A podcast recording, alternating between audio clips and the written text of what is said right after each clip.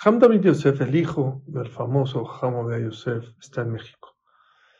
Y le contó ayer en una cena a mi hija y a su esposo que en una ocasión un amigo de Hamdavid Yosef estaba muy grave, le dio un infarto y no llegó más que a un hospital que no era el mejor.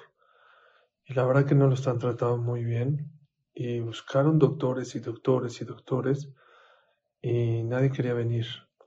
Había un doctor muy importante que tenía que venir a verlo y dijo que no tenía tiempo. Por más dinero que le ofrecieron, dijo que no tenía tiempo. Cuando se enteró Hamad Yosef, dijo, ¿quién es el doctor? Déjenme yo hablarle. Le habló y de inmediato fue, lo atendió, le salvó la vida y vivió cuatro o seis años más. Después de que lo atendió y todo, le preguntaron, ¿cómo te ofrecimos dinero? Te dijimos, no querías venir.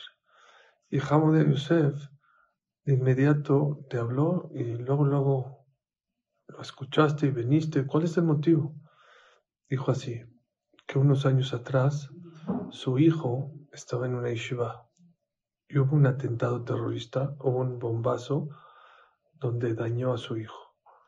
Estaba en el hospital su hijo. Y él fue de Jajam y Jajam a pedirle verajá al papá. Y este doctor, que era el papá, llegó con Hamad Yosef y le contó lo que le pasó a su hijo. Dijo que en el momento que le estaba contando a Hamad Yosef, sin conocerlo, empezó a llorar. Y no paraba de llorar. Le dijo, ¿en qué hospital está tu hijo? Quiero irlo yo a ver. Y fue y lo vio y le dio una braja y salió adelante también su hijo. Dijo, ¿cómo?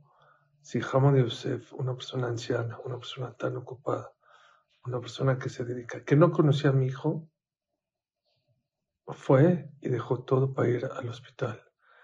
¿Cómo yo no voy a ir a atender al mejor amigo de Hamad Yosef? En la vida hay que ser empático. Uno nunca sabe.